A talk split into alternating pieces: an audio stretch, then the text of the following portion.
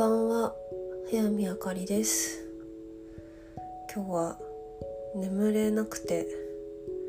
ちょっと早めにベッドに入ったはいいものの眠れなくってこれは何か喋らないと死ぬと思ったのでなんとなくこう音声を取ることにしました。多分眠れないのはあの昼に紅茶を飲んだせいだと思うんですけどあのもともとカフェインに敏感な体質のようで というかなんかえー、っと1年半前ぐらいに、まあ、ちょっとアルバイトをしてたんですけどちょっと接客業の、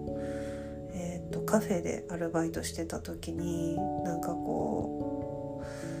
うストレスなのか何なのかめちゃくちゃカフェイン入りの飲み物いわゆるコーヒーとか紅茶を飲みまくってた時期がありましてでその時からちょっとカフェインに対してすごくこう抵抗性が落ちてしまったんですよね。一応検査ではカフェインの解毒はできてるみたいに言われてたので脳のなんか神経とかがちょっと敏感に反応しちゃってんのかなって思ったりはしてるんですけどあのなのでカフェインを飲むとカフェイン入りのドリンク紅茶とかコーヒーとか飲むとあの頭がちょっとぼんやりしてきてでなんかなんだろう。ちょっとぼぼーっとしてうーってなっちゃう感じなんですけど。あのそれがこの間ちょっと気になってたお店に入った時には入った時にそのお店がコーヒーか紅茶しかなくてまあちょっとその日はそんなに重要な予定もなかったし朝だったしと思って何も考えずに、まあ、紅茶を頼んだんですよ。そしたらその時は紅茶飲んでも全然体調平気だったんですよね。だからちょっとお家にある茶葉を飲みたいなと思って今日ミルクティーとか作って飲んでみたんですけどダメでしたね。だからなんかもしかしたらその食事を取らずにミルクティーだけ飲んだりとかそういうのが良くなかったのかなって思うんですけどあとそのミルクティー冷たくしちゃったんで結構なスピードで飲んじゃったっていうのはあるかもしれないですね。血中濃度が一気に高まってみたいな話関係あるのかな？わかんないですけど。からなんかそれでぼーっとしちゃったのもあったんですけどなんか今日は日中ずっと一人だったのもあってなんとなくこう掃除とか洗い物とか家のことをずっとやっててなんかあんまり休憩もせずにずっとやっちゃっててもしかしたらこれカフェインの覚醒効果かなっていうそんな感じだったんですけどなんか結局それでもうそこからだいぶ時間が経ってるにもかかわらずなんか眠気のピークを過ぎてしまってちょっと途中寝ようかなって思った時もあったんですけどなんか眠気のピーク過ぎちゃってなんならちょっと思考がすごい回ってうるさいみたいな。頭の中うるさいみたいになっちゃったのでこれなんか出さないとダメだなと思って今こうやって取り留めもなく話している感じになります。なんかこうこうやって音声取るのって多分1ヶ月ぶりとかだと思うんですけどね10月になりましたねあっという間だ。なんか最近あのすごくこうエネルギー的に変わったって言っていただくことが多くってあとそう多分これ聞いててお気づきの方もいると思うんですけど喋り方がゆっくりになったねって言われたんですよね。自分でもそれは自覚があってなんかなんだろういやわかんないっすよ。もしかしたら 疲れてたりするだけなのかなっていうのとあと最近そのホロスコープで言うとその彗星がちょっと逆行してるっていうんですけどあの地球から見てその太陽と同じ方向にあちょっと難しい太陽と同じ方向っていうのをあのうまく言えないんですけど、えっ、と地球から見て、えっ、と反対に進んでいるように見えるので逆光って呼ぶんですけど実際逆反対には動いてないんですけど地球から見て反対に動いてるように見える状態のことを逆光って言って、えっ、とその逆光があるから水星ってコミュニケーションの星なのでで逆光ってあの意識が内側に向かうとか振り返りとか見直しとかあとスローダウンみたいな意味もあるのでちょっとそれで 喋るのが遅くなっているのか？と思ったりもしてるんですけどどうなのかな？でも一応その喋るのが遅くなるというよりは考えて話すようになったりとかあとその前はすごく自分を守るために早口でたくさん喋るとかがあったんですけどそれがなんか最近ちょっと緩んだおかげもあるのかなっていうのはなんとなく思っていて。なんでなんか良くも悪くもいやいい意味で気負いがなくなった減ったなくなったことは多分なくなるまではいかないけどだいぶ減りましたねきっと。喋ることに対する気負いみたいなものが。ことだなとは思います。なんかね楽にいられるのが一番ですよね。そう。なんでこんなに変わったかっていうとそうなんですよ。前に好転反応のことを記事に書いたと書いたフラワーエッセンスをですね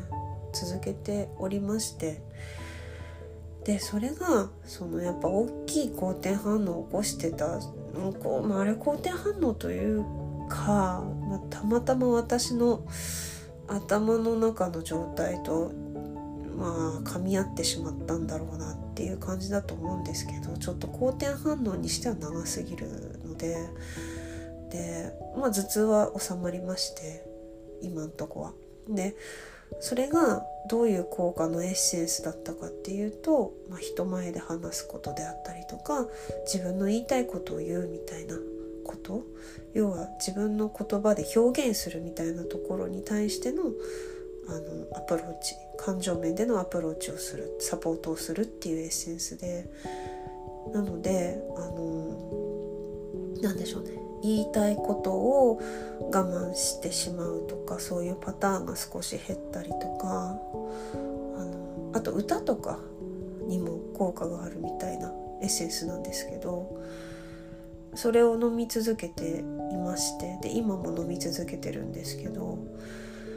まあ、そのおかげなのかなっていうのと、まあ、それだけだとちょっと好転反応がきつかったのでちょっとそのおすすめされて飲み始めたエッセンスがもう一つあってそれがイルカのエッセンス。そのイルカのエネルギーを転写した水をアルコールで希釈してっていう感じなんですけどあのあなのでイルカをエッセンスってエキスとは違うので勘違いされがちなんですけどその原料成分みたいなのはほとんど入ってないからあのなんだろう匂いとか味とかそういうのもないし例えばイルカをその製造の工程であのコロコロしているわけではないのであの本当にイルカの工事の魂のエネルギーをあのチャネリングで水に転写してね、そんなことできるんだって正直最初聞いた時はすげえって思ったんですけどそのイルカのエネルギーの入ったエッセンスを追加で飲むようになりまして先月ぐらいから。でどういう効果かっていうとイルカってよくあの癒しの効果があるみたいに言うんですけどインナーチャイルドの癒しインナーチャイルドとか、まあ、傷ついた心を持つ人に働きかけたりとかっていうことをよく言うんですけど本当にそのそういう効果がありましてあの無償の愛だったりとかあとその変化の過程にある人の恐怖心とかをなんか不安とかを少し緩めてくれたりとか。なんか結構感情面でのサポートをすごく後半に総合的にしてくれてあのなんか非常に緩やかで優しいエッセンスなんですよね。あのそれを飲むようになったのもちょっと大きいかなって思います。なんか変化のサポートだったので変化のサポートっていう効果があって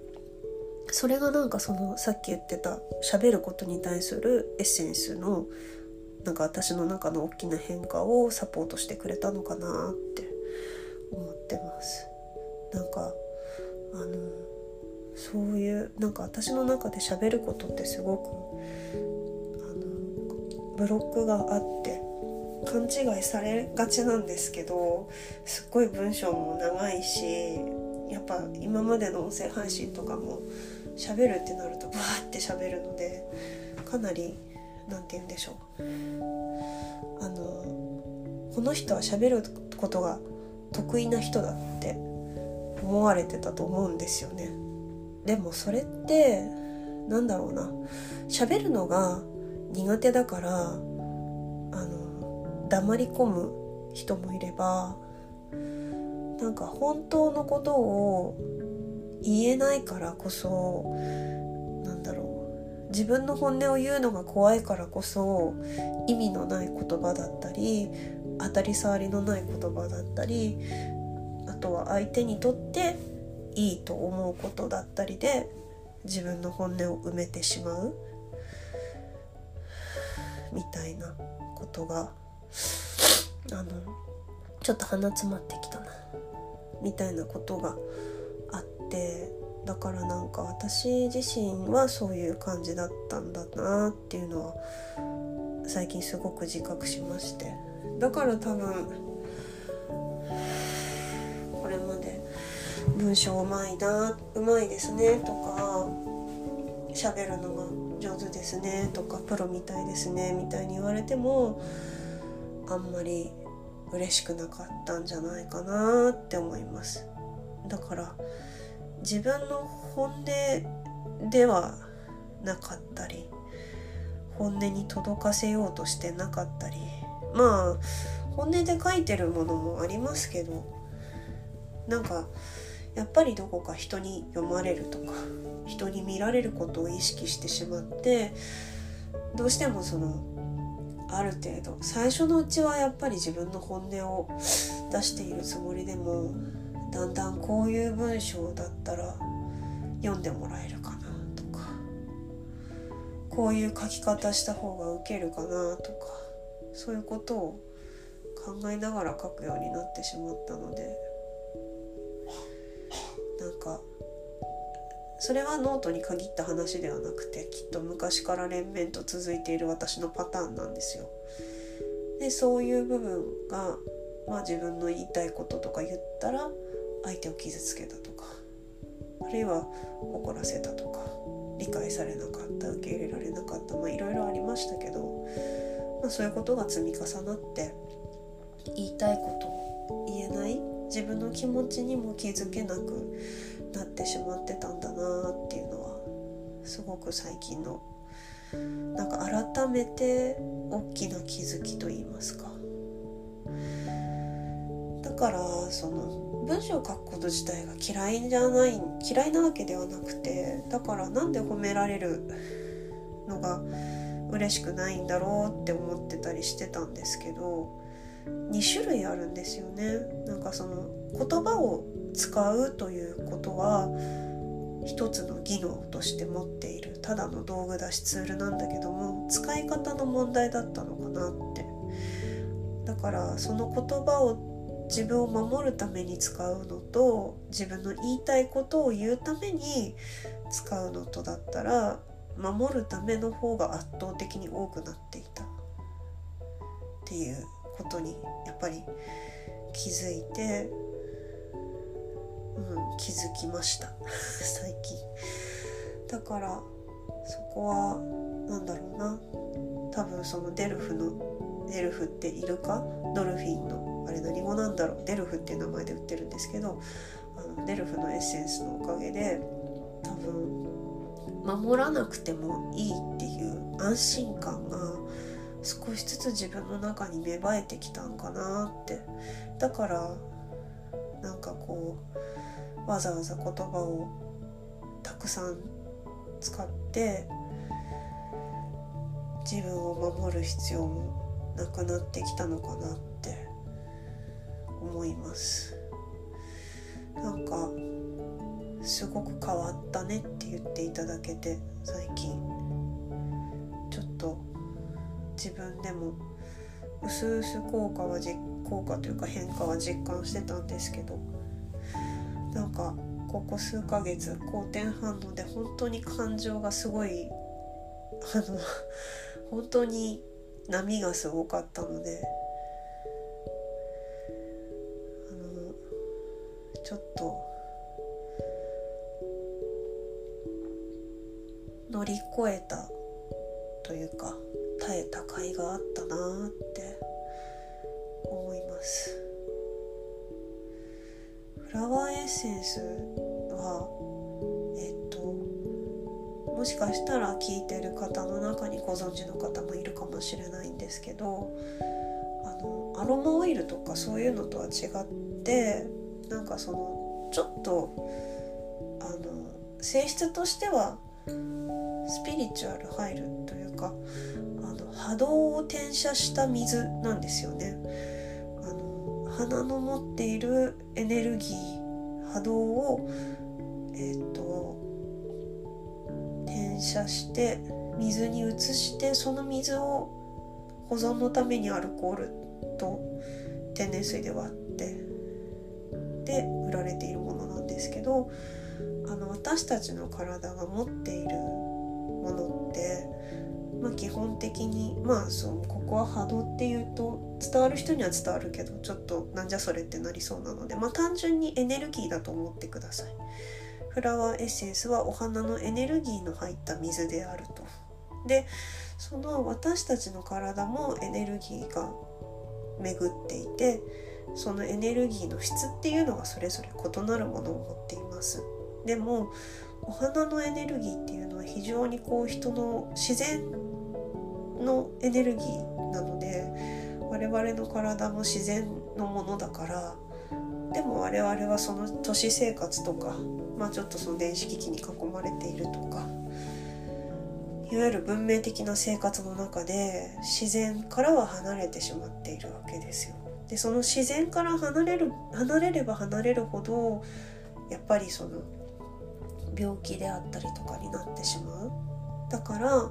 そのお花の力を借りて自然のエネルギーを取り入れることであの感情的に、えーと、不安な部分とかネガティブに傾きがちなところを調整する。緩やかにお花のエネルギーにサポートしてもらうみたいな。こんな回りくどい説明しなくてもいいのかもしれないけど。とにかくなんかそういうものです。もっと平たく言うと飲むと感情があの基本的に感情に作用するものなのであの特定の感情がちょっと自分の中で今大きすぎて苦しいなとかこういう課題を乗り越えたいなみたいに感じてる人はそのそれに適応したエッセンスを飲むと、まあ、緩やかに効いてくれますっていう話なんですよね。で私はその自己表現っていうことに対して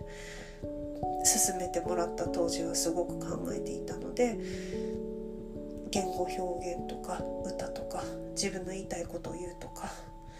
そういうことに絡んだエッセンスを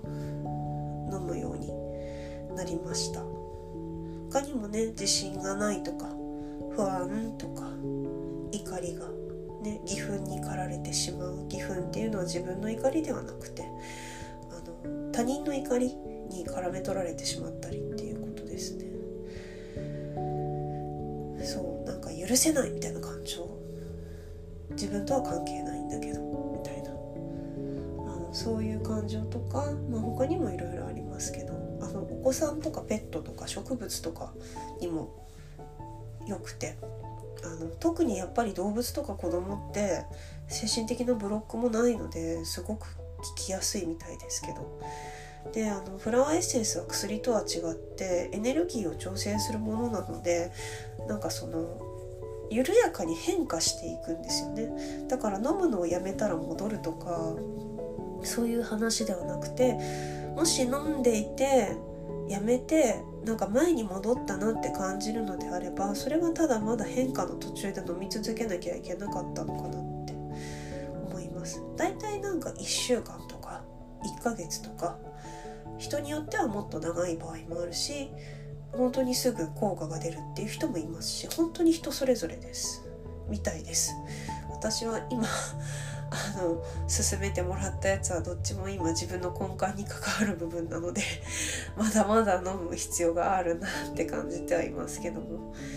でもなんかね飲み忘れるようになるとかだともう必要なくなったよって体が言ってることなんでみたいなそういう結構緩い感じでやってるのですごい何でしょうね。あの続けやすいですね。そうなんかフラワーエッセンスの根底にある考え方として全ての病は感情の不調和から起きているっていう考え方があってそれは私もなんか経験として非常にあるなと思っていてあのちょっとまああの確かに遺伝的な問題とかいろいろあるんですけどやっぱり心因性のものってすごく大きいなって思うんですよね。でやっぱそういう環境的なストレスとかも結局自分の感情もっともっと深いところにある心で感じている感情じゃだけじゃなくて潜在意識に眠っている感情とかが引き寄せてたりもするのでなんかやっぱりその少しずつ感情をケアしていけるっていうのはフラワーエッセンスはすごくいいんじゃないかなって思うんですよね。特にあの無償の愛とかあるデルフのエッセンスはあのすごく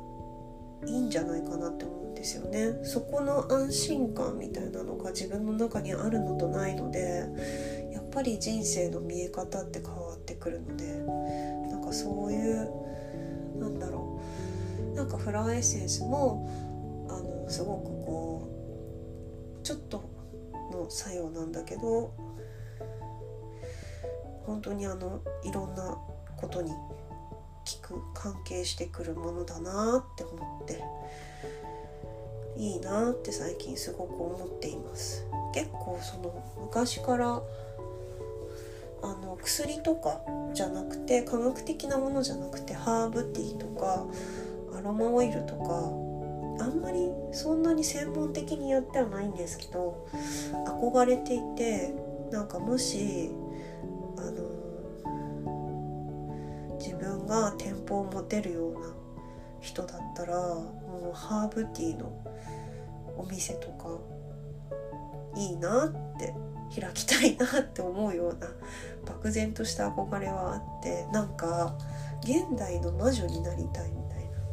思いがずっとあったんですよね。なんか分かりますかね？魔女ってそのいわゆる魔女裁判とかの魔女じゃなくてあの薬学？薬草に通じる民間療法ができる女性みたいな昔のイギリスとかであのいた。その魔女になんかずっと憧れがあってなんかその点で言うとあのアロマも時と場合による。自分はそんなにアロマオイルで効果感じたことがなくて香りが心地いいなって感じるぐらいなのでまだそんな専門的にはやってないんですけどちょっとフラワーエッセンスはいいなみたいな。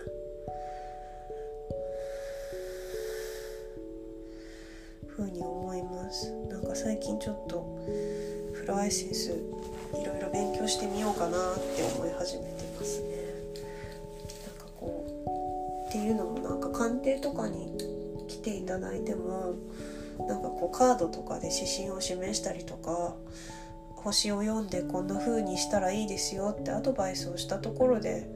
やっぱりそれってその私のアドバイスでしかなくてその方がその通りに動けるかどうかっていうのは本人が動きたくても動けないってパターンもあるし本人がもしかしたらその感情的なブロックがあって私に本心を明け渡してなくてあの話してる内容がその要は本人の本心とはずれている可能性とかもあったりするわけです。あの本人はやりたいと思っていると思い込んでいて実は心の底ではやりたくないけどやらなきゃいけないって思ってしまっててそれをやりたいことだと必死に思い込もうとしてるみたいなパターンもあるわけですよ。でもこっちとしてはやりたいって言われたらそれやりたいことなんですねって一応は受け止めなきゃいけないっていうか別に状況に応じてそうじゃないなって分かったらその話はしますけどでもなんかそういう感情の不調和って本当それこそ不調和ですよね。自分の本音と思考がちぐはぐだったりとかっていうそういう不調和とかもなんだろうに対して何もできないわけですよ。なんかあの自己統合とか自己一致みたいなところが最終到達点なのにまあ一回でそれができるってことはないと思いますけどでもやっぱりある程度はやっぱ自分に納得していってほしいって思った時になんかそのこう具体的なアプローチとしてあのなんか処方じゃないけど 処方っていう言葉はあれなんですよ。資格がない人は使っちゃダメだから。あのなんかこうおすすめできるものが何かあればいいなって思っててそうなんかやっぱ効果出てほしいじゃないですか。やっぱどうせならこう私とご縁ができたならいい方向に行ってほしいわけですよ。まあそれは祈りでありエゴですけどそれはだってたまたま出会ったタイミングが悪かったらそうならないパターンもいっぱいあるし。でもなんかちょっとエッセンスの勉強してみたいな。そしてなんとなくその相手に合わせてエッセンス一緒に選んであげられるような感じになったらいいななんて漠然と今思ってます。年始に言ってたことと全然か。そうそう最近そんな感じでちょっとフラワーエッセンスすげえな みたいになってます、うん、飽きないうちにねいっぱい学んどかないとこいつ興味なくなるとすぐ飽きるのでね。あのこれだみたいに思わないと続かないんですよ。だからね。あのまあでもすでになんかもうパッと見すごい沼っぽい感じなんでもうすでにわーってなってますけどとりあえずあの明日から明日からこれあげる頃にはもう今日って言えるかもしんないけど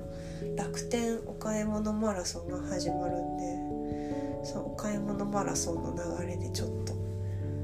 本を買ってみようかなって思ってます。はい。結局なんやかんや30分喋っちゃった。